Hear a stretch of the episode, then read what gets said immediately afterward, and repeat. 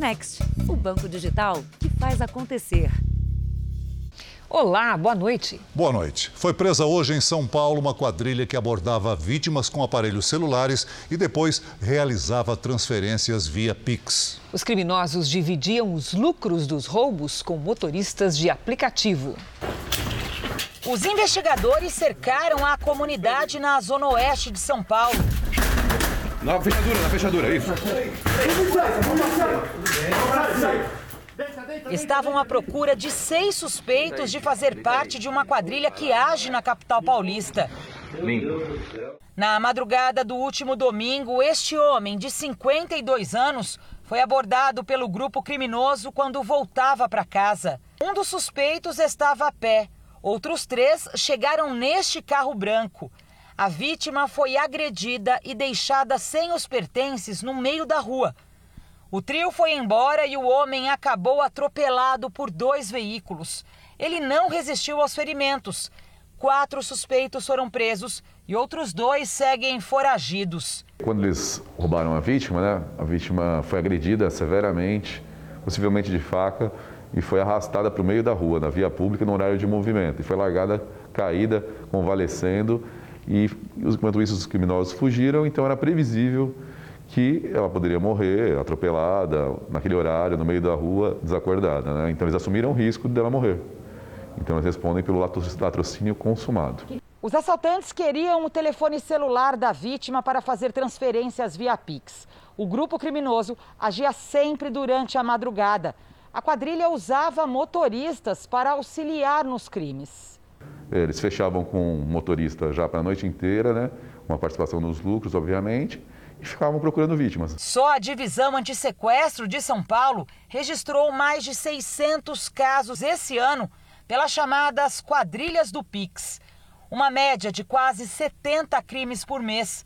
No ano passado, a média era de 22. Ontem, o Banco Central determinou que até o dia 4 de outubro, as instituições financeiras vão ter que limitar a mil reais as transações realizadas entre 8 da noite e 6 da manhã. Veja agora outros destaques do dia. Ministra da Agricultura, advogado-geral da União e deputado Eduardo Bolsonaro estão com a Covid-19. Anatel aprova regras para internet 5G e leilão é marcado para 4 de novembro. Ministério da Saúde aprova a terceira dose para profissionais da saúde. Record TV transmitirá o Campeonato Paulista a partir de 2022. Na série especial, a árvore símbolo do Delta do Parnaíba garante o sustento de famílias inteiras no Piauí.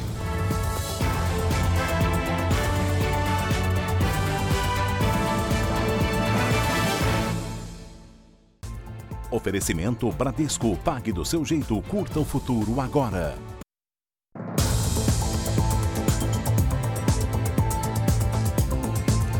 No Rio de Janeiro, uma criança de 11 anos morreu e outra ficou ferida. As duas foram atingidas por uma casa que desabou. A polícia ainda não localizou o dono do imóvel. Os dois primos buscavam tijolos nesse imóvel abandonado quando a estrutura veio abaixo. Michael Matos da Conceição Deodato, de 11 anos, ficou soterrado.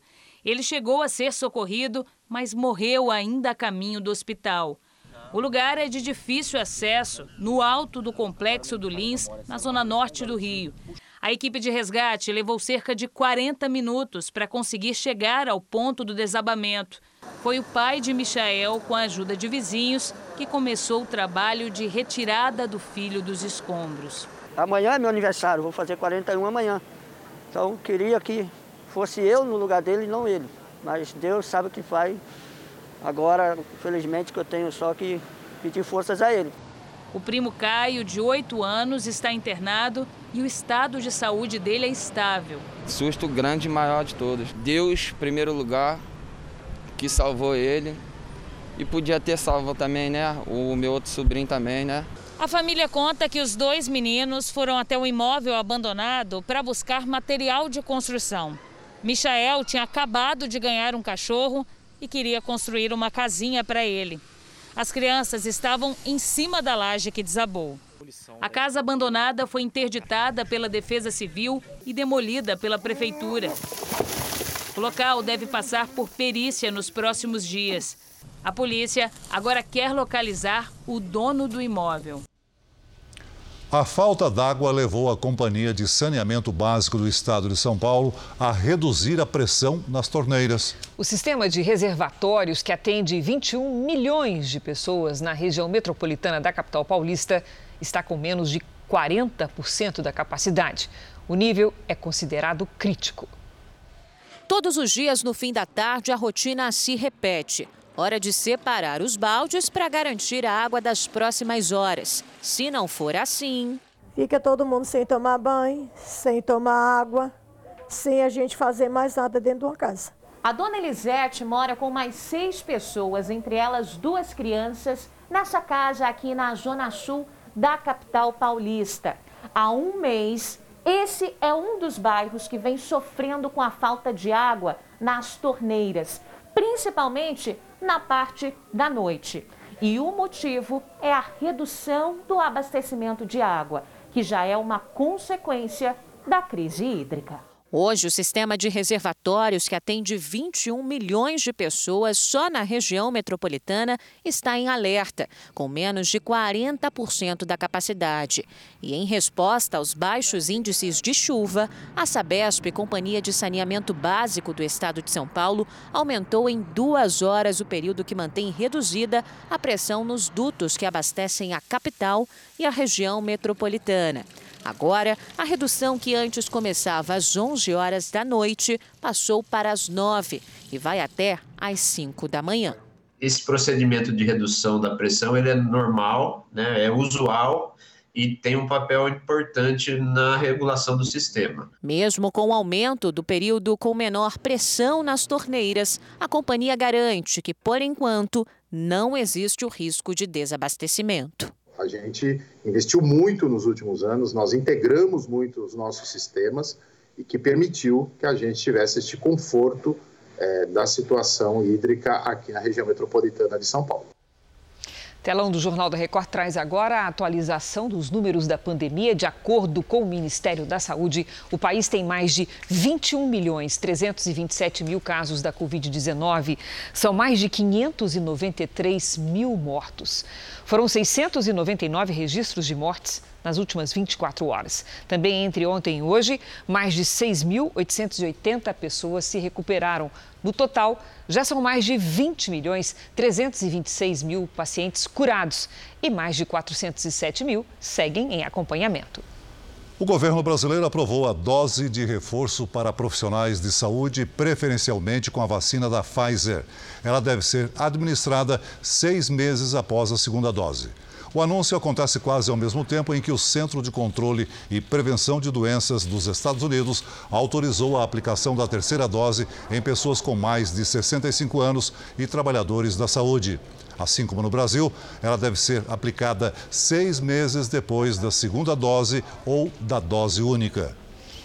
Eu convido você agora a ver uma notícia que está em destaque no portal R7. O IPCA, o Índice de Preço ao Consumidor Acumulado, IPCA 15, e calcula a prévia da inflação, chegou a 1,14% em setembro. Essa é a maior alta desde 1994, ou seja, há 27 anos. Nos últimos 12 meses, a inflação acumulada atingiu 10,05%, o que representa quase o dobro da meta do governo. A gasolina e a energia elétrica foram os índices, foram os itens que tiveram maior impacto na alta dos preços. Para ler esta notícia e muitas outras, aponte a câmera do seu celular para o QR Code que aparece aí na sua tela ou então acesse r7.com. O presidente Joe Biden reconheceu os maus tratos contra imigrantes haitianos cometidos por agentes da Patrulha de Fronteira dos Estados Unidos. Questionado se assumia a responsabilidade pelo tratamento dado aos imigrantes, Biden disse que sim. O presidente americano disse que fará uma investigação para apurar as denúncias e disse que haverá consequências para os responsáveis. A declaração do presidente acontece um dia depois do diplomata Daniel Foote, enviado dos Estados Unidos ao Haiti, renunciar após denunciar o tratamento desumano dado aos imigrantes pela administração Biden. Milhares de refugiados, na maioria haitianos, cruzaram a fronteira com o México e acamparam sob uma ponte nas últimas semanas. O governo deportou mais de 1.300 haitianos. Na tentativa de resolver a crise, a Organização das Nações Unidas perguntou formalmente ao Brasil se pode receber haitianos. O Itamaraty estuda essa possibilidade. Peruíbe é uma cidade do litoral de São Paulo que não tem UTI. Os pacientes graves precisam ser transferidos para cidades vizinhas para receber um, um atendimento adequado. Mas essa realidade poderia ser bem diferente se a obra para construir o primeiro hospital municipal da cidade, com 50 leitos de enfermaria e 8 de UTI, não se arrastasse desde 2011.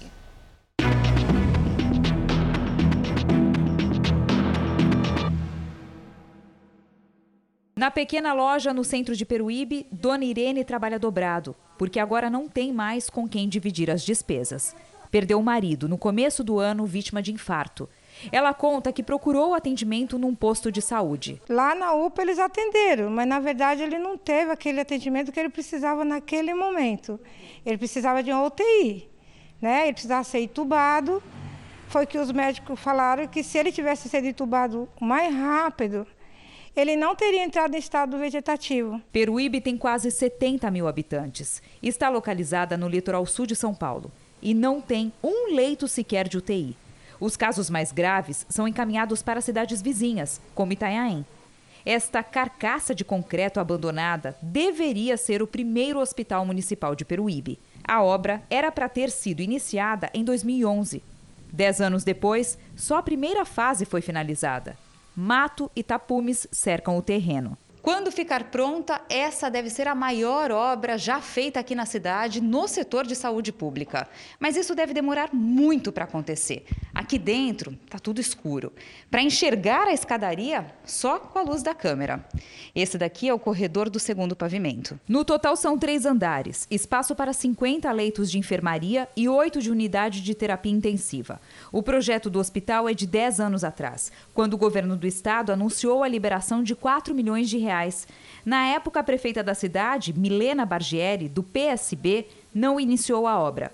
Um novo convênio foi assinado e a construção só começou de fato cinco anos depois, em 2016, sob a gestão da prefeita Ana Preto, do PTB. Mas ela não terminou. Eu moro aqui há 10 anos e estou há 10 anos ouvindo que esse hospital vai sair e nunca saiu. Eu fico indignada por isso, porque esses outros lugares têm hospital, por que, que aqui em Peruíbe não tem? Uma cidade como Peruíbe, um imposto caríssimo, bem caro, por sinal, e a gente não ter um hospital decente. Quando o prefeito Luiz Maurício, do PSDB, assumiu o primeiro mandato em Peruíbe em 2017, finalizou a construção da estrutura do hospital, com o dinheiro que já estava liberado. Mas os 22 milhões de reais necessários para terminar a obra foram liberados com atraso, em julho deste ano. A explicação do governo de São Paulo foi a pandemia do coronavírus.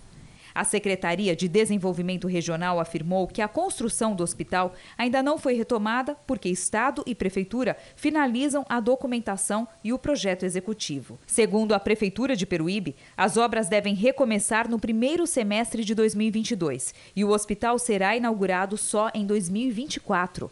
O Givaldo, que era casado com Dona Irene havia 39 anos, não conseguiu esperar. Se na hora que ele chegou no hospital, se aqui em Peruíbe tivesse o aparelho como eles falaram que ele precisava, ele tivesse tido um atendimento adequado como ele precisa, precisava ter, ele não teria morrido. Eu acredito que ele estaria aqui com a gente.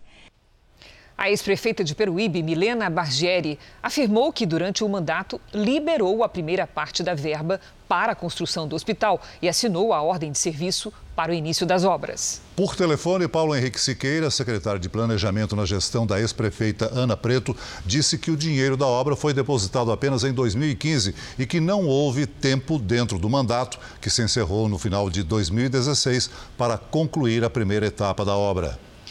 A Secretaria de Saúde de Peruíbe informou que, embora não conte com os leitos de UTI, a unidade de pronto atendimento possui uma sala de emergência com todos os equipamentos necessários para dar suporte ao paciente até que ele seja transferido.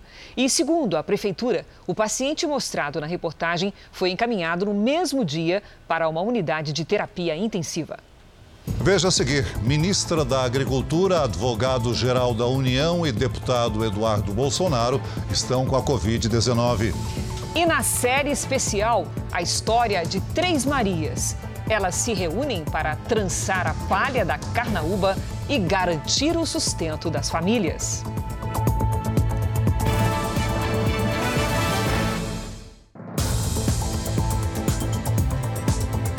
Uma creche que atende 160 crianças em Salvador foi invadida e furtada quase todos os dias durante as duas últimas semanas. A onda de violência e insegurança assusta pais de alunos e funcionários. Em 15 dias, essa creche em Salvador foi invadida 10 vezes. Os furtos acontecem à noite e nos finais de semana. Eles esperam o vigilante ir embora, que é até 10 horas, e já sabe que durante a noite está livre. As grades que deveriam proteger a creche não conseguem impedir a entrada dos criminosos. Não tenho confiança mais, não tem segurança. Como é que eles vão garantir a segurança dos meus, da minha filha? Da última vez, equipamentos e cestas básicas foram levados. Do lado de dentro, portas e vidros ficaram quebrados. As aulas são suspensas toda vez que a creche é arrombada por causa da necessidade de reparos. A creche atende a 160 crianças de 2 a 5 anos. A Secretaria de Educação de Salvador prometeu reforçar a segurança aqui no local. De 2020 até agora, quase 70 escolas municipais da capital baiana sofreram furtos e arrombamentos. Então, da já está demais. Ele está sem limite. O problema se repete em Porto Alegre. Essa escola foi assaltada duas vezes em menos de 48 horas. Fios e o medidor de energia elétrica foram levados durante a madrugada. A Secretaria de Educação do Rio Grande do Sul disse que os reparos já estão sendo feitos, mas que ainda não há previsão do retorno às aulas. Tristeza para os filhos de Cassiane e Marcos. Estão muito, muito incomodados em ficar em casa, né? Porque a vontade da, de toda criança é ir para a escola, né? Quem trabalha na área da educação lamenta a onda de violência e acredita que a insegurança afeta diretamente o rendimento escolar de crianças e adolescentes. Nós estávamos retomando o ensino presencial, muitos alunos tinham perdido o vínculo com a escola, estavam evadidos e nós fomos atrás para que esses alunos voltassem para a escola. E agora que a gente estava conseguindo uma boa adesão dos alunos e nós tivemos que parar tudo de novo. Além do ministro da Saúde, a ministra da Agricultura e o advogado-geral da União também estão com a Covid-19. Outro diagnosticado com a doença é o deputado Eduardo Bolsonaro, filho do presidente Jair Bolsonaro. O diagnóstico de Eduardo Bolsonaro foi confirmado pelo próprio deputado em suas redes sociais e divulgado em primeira mão no portal R7. O filho do presidente informou que tomou a primeira dose da Pfizer e negou que os imunizantes sejam inúteis. A segunda dose de Eduardo Bolsonaro está prevista para novembro. Ao Jornal da Record, o parlamentar disse que se sente bem, apesar da perda do paladar. Foi o terceiro caso de Covid-19 na comitiva que esteve com o presidente nesta semana em Nova York para a Assembleia Geral das Nações Unidas. O primeiro, confirmado no sábado, foi o de um funcionário do cerimonial da presidência. Três dias depois, na terça, foi a vez do ministro da Saúde, Marcelo Queiroga, que cumpre quarentena em Nova York. O ministro recebe diária de 460 dólares, ou 2.460 reais. Só que no hotel em que ele se hospedou em Manhattan, hoje, um dia de hospedagem custa quase 3 mil reais. Queiroga mudou de hotel para economizar. A ministra da Agricultura, que não integrou a comitiva, está infectada pelo coronavírus. Em rede social, Tereza Cristina anunciou o cancelamento da agenda e seguirá em isolamento. Esta semana, Tereza Cristina se reuniu com diplomatas, parlamentares e com o ministro da Infraestrutura, Tarcísio Freitas, que na ocasião não usava máscara. Tarcísio fez o teste, que teria dado negativo. Já o advogado-geral da União, Bruno Bianco, que também não foi aos Estados Unidos, teve o diagnóstico logo após participar da posse do Procurador-Geral da República. Na cerimônia, Augusto Aras recebeu um aperto de mão do ministro. O AGU anunciou que faria uma contraprova para confirmar a infecção. Augusto Aras ainda não se pronunciou. O presidente Bolsonaro segue em quarentena no Palácio da Alvorada pelo menos até domingo, quando fará um novo teste. Hoje, ele participou de um evento virtual da ONU sobre energia sustentável e anunciou que o Brasil investe em novas tecnologias e fontes renováveis. Por meio do Pacto em Biocombustíveis, assumimos o compromisso de reduzir voluntariamente 620 milhões de toneladas de emissões de carbono em 10 anos, considerando apenas o setor de combustíveis de transporte. Cumpriremos essa meta com uma política estabelecida em lei com etapas definidas por meio de um engenhoso mercado de créditos de biocombustíveis, que já vem sendo negociado com sucesso na Bolsa de Valores de São Paulo. O trânsito na BR-319, que liga Manaus a Porto Velho, está sendo desviado por causa de rachaduras na pista. Motoristas que passavam pelo local gravaram imagens do estado da rodovia. O trecho próximo à cidade de Careiro Castanho está com um desvio de maneira limitada. Essa estrada é a única ligação terrestre que o Amazonas tem com o resto do país. Segundo o Departamento Nacional de Infraestrutura de Transportes, o problema surgiu devido à erosão provocada pela chuva e garantiu que até amanhã a questão será resolvida. Você vai ver a seguir a ação da polícia na Cracolândia e o trabalho para recuperar dependentes químicos. E na série especial, ela é conhecida no sertão do Piauí como a Árvore da Vida e garante a sobrevivência de famílias inteiras.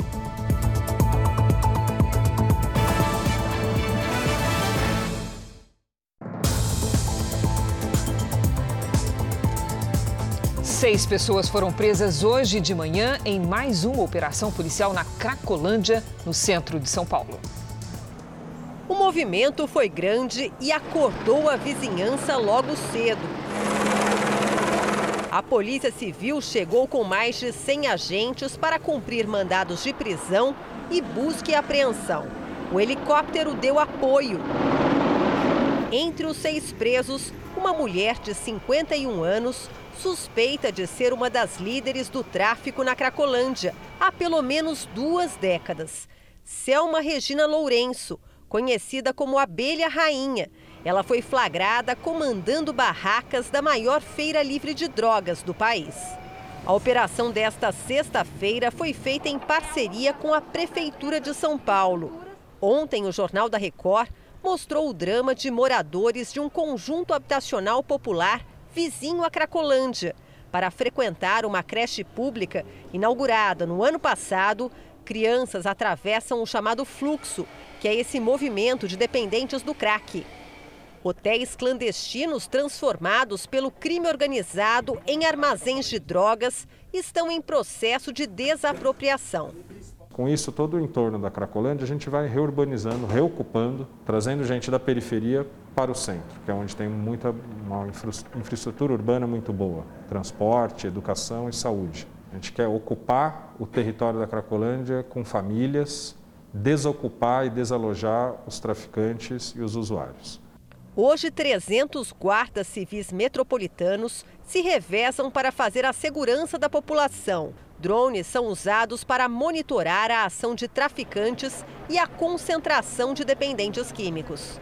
Hoje nós podemos afirmar, através de um instrumento é, específico e científico, de que sim, diminuiu o número de usuários naquele território, porque é feita essa contagem é, pelo drone. Uma etapa importante do trabalho é a recuperação de dependentes químicos abordados na Cracolândia por agentes de saúde, psicólogos, assistentes sociais que oferecem atendimento em unidades como esta. Alessandro deixou as ruas há um ano. quer retomar o ritmo da vida antes das drogas. O que eu mais quero é recuperar tudo aquilo que eu perdi, minha dignidade, meu caráter, que eu estou recuperando, graças a Deus, voltar a ter as minhas coisas, tudo de novo, ter meu emprego, meu terreno, minha casa e poder ajudar outras pessoas a que acreditem nelas mesmas que elas conseguem parar com essa droga. Filas intermináveis, falta de médicos e de remédios. Essa é a realidade numa das maiores capitais do país, o Rio de Janeiro. Mesmo com os índices de internações por Covid diminuindo, o caos na rede municipal de saúde parece não ter fim. Dona Analice, de 95 anos, morreu após ser internada neste hospital municipal na zona oeste do Rio. A família alega que precisou pagar pelos insumos, como soro, porque a unidade não tinha. A gente comprava óleo, a gente comprava tudo, porque aqui eles não dão assistência. O hospital negou, mas os funcionários confirmam que a situação por lá é precária. É assim que vive a situação pública aí. O hospital está cada vez pior. Não tem nada, ó, paciente está trazendo fralda, foi neste hospital municipal no Meier, zona norte da cidade, que seu Benedito de Paula Reis, de 61 anos, ficou por nove dias à espera de cirurgias na perna e no quadril. Morreu de parada cardíaca, sem sequer ter feito os procedimentos. Meu pai ele falou para mim chorando: Eu não quero ficar aqui. Me bota num carro, me leva para casa, me dá qualquer remédio, mas não vou ficar aqui. Além dos relatos, o caos na saúde pública da capital fluminense pode ser comprovado pelo número de processos judiciais. Só neste ano, o Tribunal de Justiça do Rio de Janeiro recebeu mais de 2 mil pedidos para garantir vaga em um leito de internação ou de terapia intensiva em hospitais públicos municipais. Nós vemos um abandono geral, um desinteresse dos gestores públicos em relação a essa questão, e isso vai se refletir na ponta. Isso vai se refletir no preparo do técnico de enfermagem, do auxiliar de enfermagem, do enfermeiro e do próprio médico. A Secretaria Municipal de Saúde do Rio de Janeiro afirmou que reduziu pela metade o número de pessoas à espera de atendimento. Negou falta de medicamentos e profissionais nas unidades de saúde e prometeu apurar os casos relatados.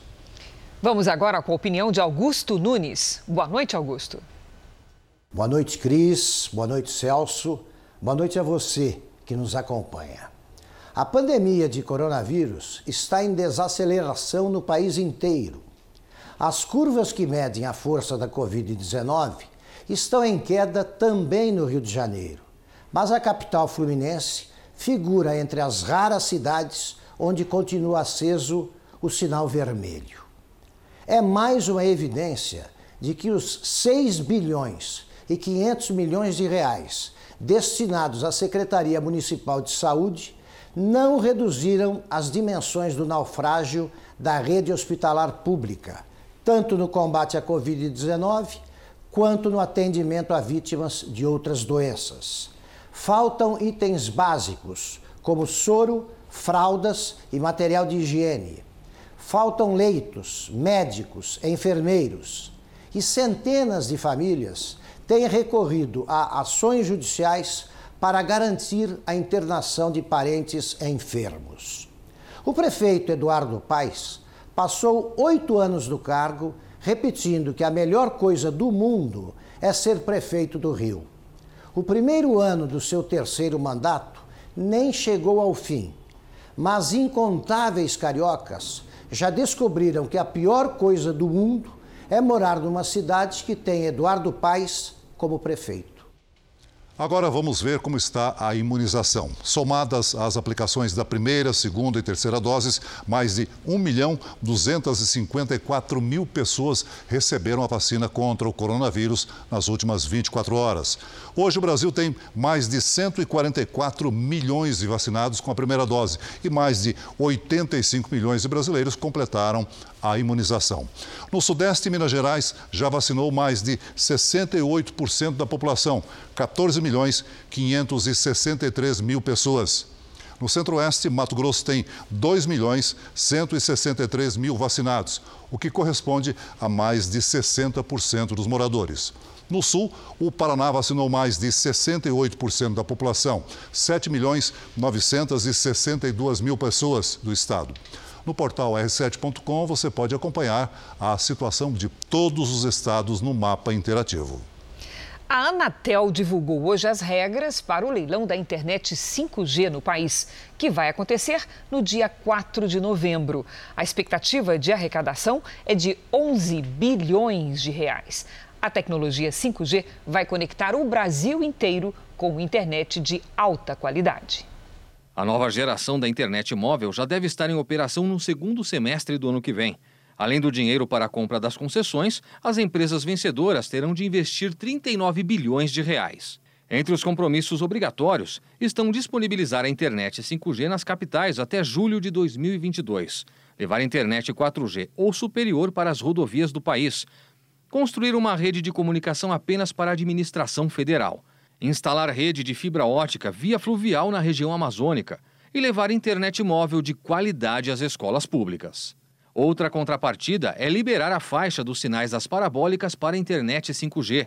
Com isso, mais de 20 milhões de casas serão beneficiadas com a melhoria de sinal. E nós vamos distribuir para as famílias do cadastro único um kit de recepção para que elas não fiquem sem o sinal de televisão aberto e gratuito para aquelas famílias que dependem da parabólica para ter acesso à televisão livre, aberta e gratuita. Serão distribuídos kits conversores e todas as famílias, a partir dessa migração, também terão a possibilidade de assistir a televisão aberta com um sinal muito melhor em termos de qualidade de imagem. Serão oferecidas às operadoras de telefonia quatro faixas de frequência. A proposta estabelece ainda compromissos das empresas vencedoras para levar sinal com tecnologia 4G ou superior às áreas mal atendidas. Segundo o presidente da Anatel, cerca de 10 mil vilarejos com apenas 600 pessoas, por exemplo, terão cobertura. Para os municípios com mais de 30 mil habitantes, a tecnologia já será 5G. A Abratel, Associação Brasileira de Rádio e Televisão, classificou a chegada da tecnologia como um grande avanço e lembrou uma forte atuação da instituição para adotar a migração como solução para as interferências no serviço de TV aberta por parabólicas causadas pelas redes de 5G na faixa de 3,5 GHz. O leilão do 5G, a implementação que vai fazer com que a gente possa é, desenvolver o Brasil, colocar o Brasil dentro da economia digital mundial, melhorando os nossos setores, colocando o agro conectado, conectando e levando internet para 40 milhões de brasileiros que hoje sofrem sem a internet em casa. O ex-juiz Sérgio Moro está em Curitiba participando de uma série de encontros para decidir o seu futuro político.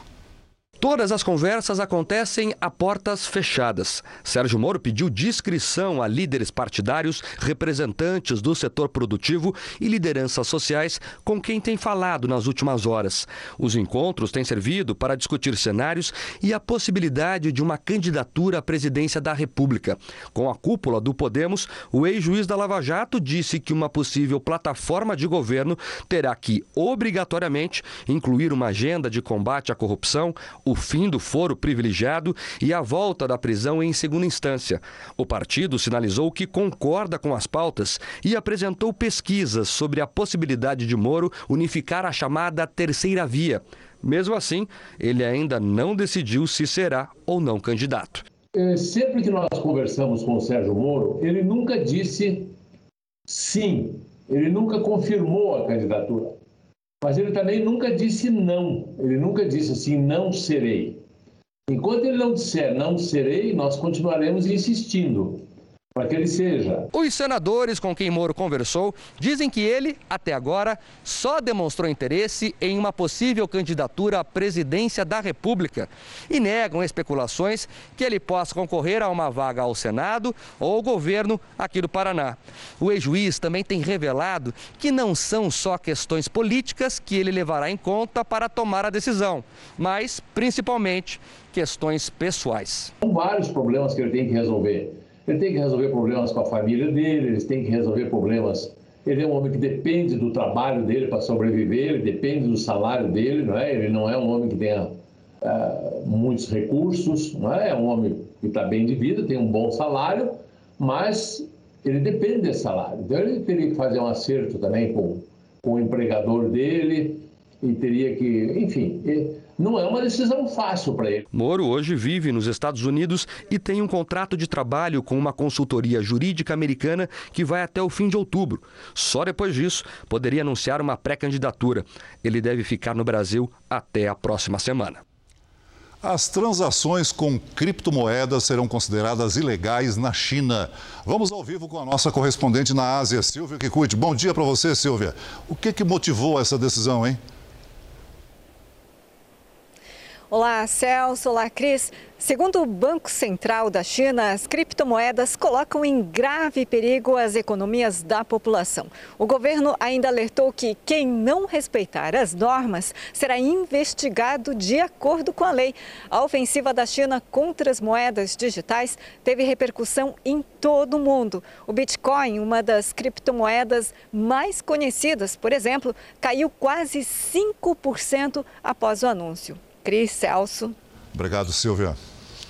A partir do ano que vem, o Campeonato Paulista vai ser transmitido aqui na Record TV. É, agora além do Campeonato Carioca, a Record exibe com exclusividade na TV aberta a maior e mais tradicional competição de futebol estadual do país. O time da Record TV está pronto para transmitir o Campeonato Paulista. No ano que vem, tudo o que acontece no campo vai estar aqui na tela. 16 times estão classificados para os confrontos de 2022. Entre eles, os clubes de maior torcida: Corinthians, Palmeiras, São Paulo e Santos. O direito de transmissão vale por quatro anos. A alegria não é da federação, é também dos clubes. Nós estamos dando, o futebol de São Paulo está dando mais um exemplo de que é possível sim vender direitos com, com transparência e com competência. Com essa negociação, o Grupo Record fica ainda mais perto das maiores torcidas do Brasil. A emissora passa a ter os direitos de transmissão exclusivos na TV aberta dos dois campeonatos regionais mais importantes do país, o Cariocão e o Paulistão. Para a Record, hoje, do ponto de vista de programação, a gente vê uma grade completa. A gente vê aí é, entretenimento linha de shows, a gente vê é, os realities, a gente tem a teledramaturgia completa, com uma qualidade incrível, o nosso jornalismo, que é um jornalismo de primeira linha, de qualidade, e, enfim, com filmes, com séries, e agora o que faltava? O esporte. E não podia ser uma coisa é, mais gratificante para a Record ter na sua grade aí o campeonato paulista e carioca também, né? Porque nós vamos ter os dois. E o público já começa a matar a saudade dos estádios em São Paulo a partir de 4 de outubro.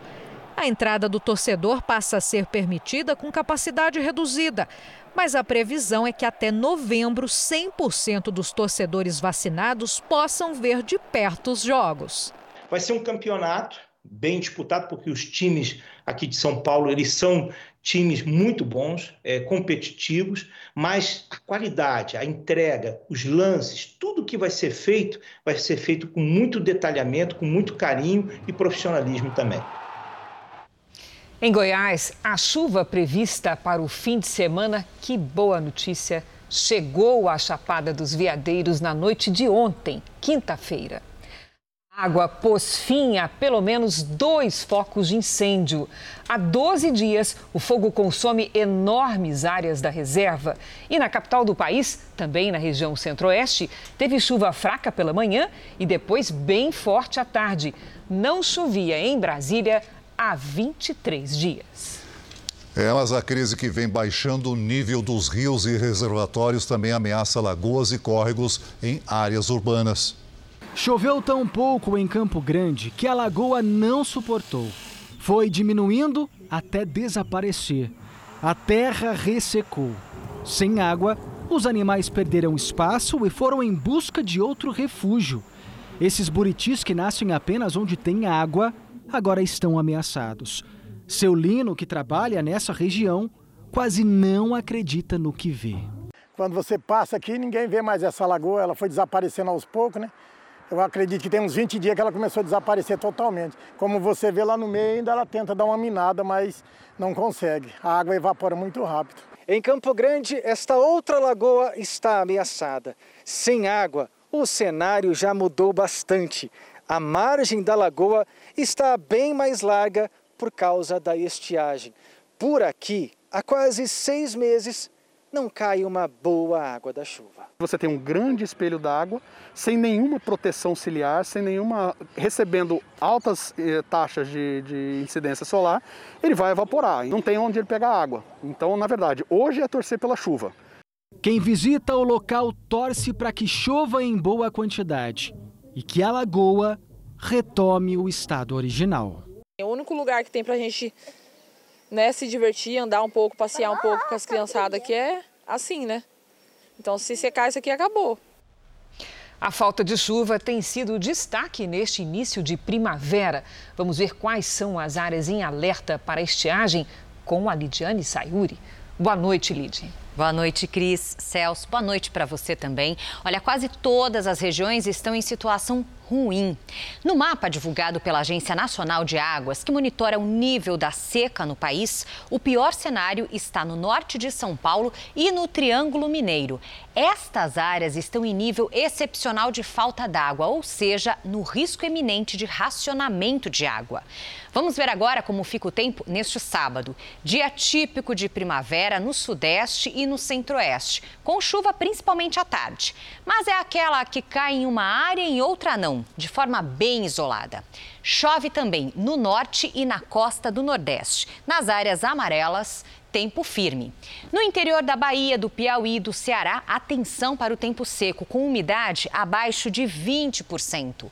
Neste sábado, faz até 22 graus em Florianópolis. No Rio de Janeiro, máxima de 28. Em Goiânia, 35. Em Maceió, 27. Em Boa Vista e Porto Velho, até 34. Em São Paulo, as nuvens aumentam e até pode chover em alguns bairros. A máxima fica em torno de 25 graus. No domingo, o tempo abre e esquenta, faz 29. Na segunda, faz 28 e na terça, até 30 graus. Tempo delivery. O Ronilson quer saber a previsão para esse sábado em Tarauacá, Acre. Vamos lá. Ronilson, seguinte, neste sábado o sol aparece com muitas nuvens e pode chover a qualquer hora. Máxima de 30 graus. No domingo e na segunda você ainda vai ver bastante nebulosidade, mas aí a chance de pancadas de chuva só à tarde e à noite. Delivery para o Marlos de Cáceres, Cáceres, Mato Grosso. Marlos, para você que pela foto é ciclista, a situação é complicada, viu? Fim de semana bem quente, com baixa umidade do ar e chance de pancadas de chuva à tarde e à noite. Máximas de 37 e de 35 graus. Se cuide por aí. Participem também do Tempo Delivery pelas redes sociais. Basta mandar a sua mensagem com a hashtag você no JR. Bom fim de semana. Para você, você, também, também Lidy. Obrigada. As panelas já estão no fogo. O reality culinário Top Chef Brasil começa logo mais às 11h15 da noite. E essa terceira edição chega com provas desafiadoras e uma mistura de amor e rivalidade entre os participantes, que vão ficar confinados durante todo o programa. Eles são bons de cozinha, grandes chefes de vários cantos do Brasil. Seis são de São Paulo dois do Rio Grande do Sul, dois de Minas Gerais e outros dois do Rio de Janeiro. Tem também o representante do Amazonas, da Paraíba e um concorrente que veio do Peru, cada um com seu toque regional. Que, como o próprio nome já diz, é o top chefe. O cara tem que saber tudo. Então ele tem que dominar, sim, o regionalismo dele. A gente quer ver isso, mas a gente também quer ver todo mundo se aventurando em outros lugares, em, outros, em outras zonas que não são tão confortáveis assim. A terceira edição do Top Chef terá no comando Felipe Bronze, um dos 100 melhores chefes do mundo. E ele alerta: as provas serão duras e, para vencer, os competidores terão que ir bem além dos pratos que conseguem criar e botar na mesa um desafio de eliminação, os chefes têm que parar o que estão fazendo e assumir o lugar de outro chefe na bancada. Eu estou dando um super spoiler e mais eu não vou dizer, mas é incrível. Algumas provas acontecem fora daqui, mas aquelas mais importantes vão ser realizadas aqui mesmo, na cozinha do chefe. As meninas dando os últimos reparos. Aqui nessa cozinha, gente, tudo é de verdade mesmo. Os equipamentos, alguns bem diferentes, só utilizados em grandes restaurantes do país e do mundo. E nesse cantinho, olha só, é o mercado. Nesse mercado, abastecido todos os dias, frutas, legumes e verduras de verdade. Comecem a pensar realmente em pôr a comida no prato. Além de um exigente Felipe Bronze, os competidores ainda vão ter um reforço no controle do desempenho e na qualidade dos pratos. Dois jurados fixos: a crítica em gastronomia, Aileen Aleixo, e o chefe Emanuel Bassolet. Um chefe que tem que chegar na final, ele tem que ser uma pessoa criativa, uma pessoa rápida, uma pessoa esperta e amor. E tem gostado. Conflito, talento, paciência com a opinião e a decisão dos jurados, do público. Haja resistência para essa receita explosiva de habilidade, criatividade e sangue frio. Ganhar o Top Chef é uma mistura de muita coisa. Não tem uma receita pronta mas nem sempre ganha o melhor cozinheiro. Agora, quem ganha precisa cozinhar muito bem. Então não dá para perder a estreia de Top Chef. É logo mais às 11h15 da noite, depois de A Fazenda. Numa região cercada por belezas naturais, famílias inteiras usam a criatividade para mostrar ao mundo uma arte produzida no quintal de casa. Na última reportagem da série especial, o Jornal da Record conta a história de três Marias. Elas transformaram as palhas da carnaúba em cestos e bolsas. É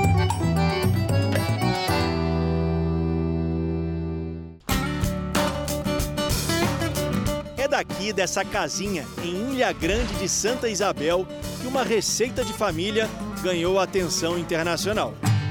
Lá nos fundos, Serrate mexe o caldeirão faz a magia acontecer, mas isso não tem nada a ver com comida, tem a ver com arte. Como é que era a tua vida antes de ser artesã? Eu venho de uma família de sete irmãos. Minha mãe não sabia fazer artesanato, ninguém. Me casei com 15 anos, aí vim morar para essa banda de cá, passei via vizinha fazendo e pedi para ela me ensinar. Aí eu aprendi da noite para o dia, você sabe assim, a necessidade, aí foi a minha, né? Foi assim que Serrate se tornou independente. Depois que aprendi a fazer o artesanato, a gente criou Alma Nova. Que eu pensava que quando a gente casava, o marido era que tinha que dar tudo, né? Mas não. Aí a gente tinha que ajudar para poder construir a família, né? Aí para mim foi um grande incentivo. Aí eu não dependia só do marido, eu mesmo Sabe, ah, eu sei quanto é que custa um quilo de arroz, uma caixa de fósforo. Aí para mim foi assim, um grande incentivo. Delta do Parnaíba. Um lugar onde a natureza dá um show. A Revoada dos Guarais é um espetáculo à parte. Na região mais famosa do Piauí, a pesca do caranguejo ajuda no sustento de muitas famílias. A outra maneira de sobrevivência vem de uma planta, que para muitos passa despercebida a tantas paisagens exuberantes. Olhando assim, parecem palmeiras, mas é carnaúba, fonte de renda para um grupo de artesãs. Francisca Maria e Maria Luciel são irmãs e artesãs de mão cheia. Essa é uma história clássica por aqui. As Marias, que pararam de estudar, para sobreviver do artesanato. O povo comenta que começou o artesanato porque aqui tinha os índios, os tremembés. Então, acho que vem daí já. E a ilha tinha índios também, né? Aí já veio passando de geração, outras pessoas aprenderam, sei que chegou até a gente. Aí a gente deu um empurrãozinho. As Marias perderam o pai, seu Laurindo, assassinado num assalto, mas nunca esqueceram os ensinamentos dele. Ele que fazia esse processo de costurar também, fazer aquela cordinha. Aí eu tinha umas bolsas para fazer e ele tinha que sair para o trabalho. Pai, faça essas cordas para mim. Ele, mas eu já estou saindo. Eu não faço aí que eu vou observar você fazer, que eu vou aprender, porque eu não vou ficar o tempo todo dependendo. Aí ele fez e ele sempre fazia isso. Ele apoiava no pé dele para poder fazer a corda eu aprendi. A técnica de transformar a folha da carnaúba em artesanato é rudimentar. E isso deixa tudo mais lento. exige tempo, paciência e habilidade. 25 famílias vivem essa mesma realidade no bairro. Francisca Maria começou a trabalhar com a folha da carnaúba aos 9 anos, quando tudo ainda era muito amador. Sabia que tinha fita métrica, mas não tinha noção de usar a fita para medir. Aí tudo através do, do projeto Artesanato Solidário, a gente começou a utilizar a fita métrica, que antes a gente fazia assim, media no palmo. Ah, eu quero um cesto de tanto palmo por tanto de altura. Aí, hoje a gente sorri disso, né? Rapaz, a gente com a fita aqui não teve a noção de medir o tamanho, ia nos palmos. Ou então pegava uma palha de verde natural, aqui é o fundo, aí quebrava aqui. Pronto, essa aqui é a metragem do fundo. Essa aqui, a palha todinha, é a altura. Aí era assim que a gente media as peças. Sem o pai, que colhia a planta da carnaúba no pé, a família recebe a ajuda de um vizinho. Depois é hora de secar, desfiar, trançar e amarrar. No momento em que a folha da carnaúba chega aqui na Casa das Artesãs, até o produto ficar pronto, em média aí uma semana. Como é todo mundo da mesma família, vão todos juntos para o trabalho. Aqui ninguém usa máscara ou mantém o distanciamento social. E sabe por quê? Porque a associação, onde trabalha a família toda junta fazendo artesanato, fica aqui, no mesmo terreno. Isso é que eu chamo de morar perto do trabalho. É a quarentena do artesanato. Filhas, primas, netos, todo mundo junto. Na fogueira a lenha, Serrate cozinha as folhas da carnaúba. A técnica de ferver a palha seca com a tinta dá um colorido especial. Se não fosse a Serrate, nada disso teria sido possível. Foi aqui no pequeno povoado, no norte do Piauí, que a sertaneja aprendeu a aproveitar os benefícios da natureza. Para nós é considerada árvore da vida, porque da carnaúba a gente aproveita tudo, não se perde nada. Quando a gente termina de fazer o artesanato, é, o restante da palha que fica já serve de adubo para planta. Da raiz para fazer remédio, garrafada, tem uma carnaúba bem. Vê se caiba aqui é de carnaúba, olha, nossa casinha. Tudo isso é feito de carnaúba? Isso aqui tudo é carnaúba. Essa madeira que está aqui é, em cima é carnaúba? É. Olha, a pandemia mudou a vida de vocês? Mudou. Não só aqui a nossa, como eu aqui digo, Serrate uma pessoa, o bom é que vê igual, para a gente ser mais solidário um com os outros. Porque se você não tiver isso, não tem dinheiro no mundo, não tem nada. Você sabe o que é que lhe socorre? O amigo. Aquele que você menos espera. Eu conheço fulano, é aquele que vem e lhe tira a mão.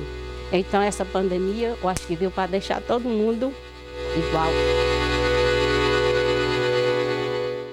Mais solidariedade. Solidariedade. O Jornal da Record termina aqui. A edição de hoje na íntegra e também a nossa versão em podcast estão no Play Plus e em todas as nossas plataformas digitais. E à meia-noite e meia tem mais Jornal da Record. Você fica agora com a novela Gênesis.